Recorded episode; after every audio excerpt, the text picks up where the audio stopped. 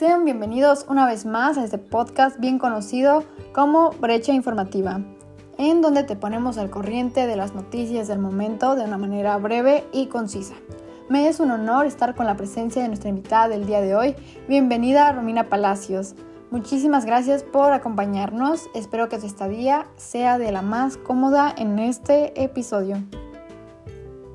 Hola, ¿qué tal? Muchas gracias. Me es gratificante poder estar aquí. Gracias por la invitación, Alexa. Al contrario, gracias por acceder para compartirnos este tema que considero que es importante dar a conocer. Antes de comenzar, me gustaría aclarar que esa noticia va en total relación a los temas ya previstos en los episodios anteriores, en los que platicábamos sobre indicadores demográficos y de desarrollo humano.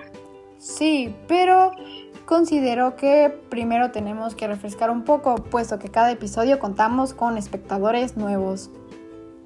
Muy bien, los indicadores demográficos y sociales, es decir, que expresan o representan aspectos de desarrollo, comportamiento, ubicación, evolución y el más importante, que es calidad de vida de una población. Bien, ahora ya refrescamos sobre todo lo que queremos abordar.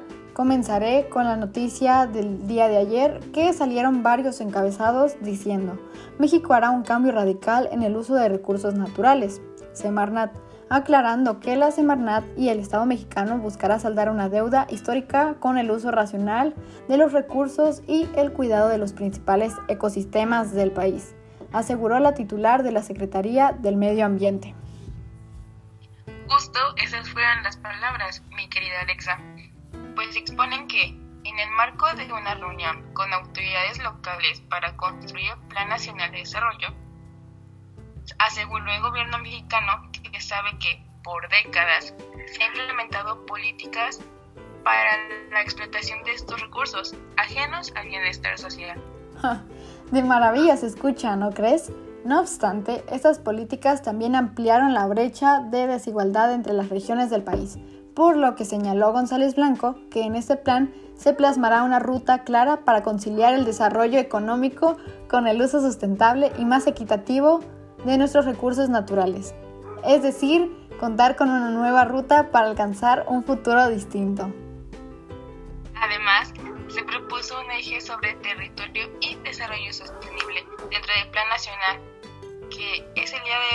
empezamos a tener cosecha de los primeros frutos de una idea para propiciar espacios de participación de autoridades, ciudadanos y cualquier interesado en el bienestar social. Y concluyo que el objetivo es claro, lograr el Plan Nacional de Desarrollo más sostenible que se haya tenido en el país, subrayó la titular de la Semarnat durante el evento que se realizó en el Centro de Convenciones del siglo XXI de esta misma ciudad. ¿Tú qué opinas, Romina? Suena el típico discurso de todos nuestros planes fallidos de acción a favor del desarrollo sustentable y que solo son útiles para desfalcos económicos y explotación de los mismos. Y tú lo has dicho. Será cuestión de esperar si este plan realmente sea el prometido y no una pérdida de tiempo más para nuestros recursos. Y, en fin, es todo por nuestro episodio de hoy. Espero lo hayan disfrutado y conocido más sobre los temas de nuestra sociedad. Muchísimas gracias por tu grata compañía, Romina. El gusto es mío. Espero estar pronto por aquí de nuevo y conversar sobre temas de mucho interés. Adiós a todos, les deseamos un excelente fin de semana y bonitas fiestas.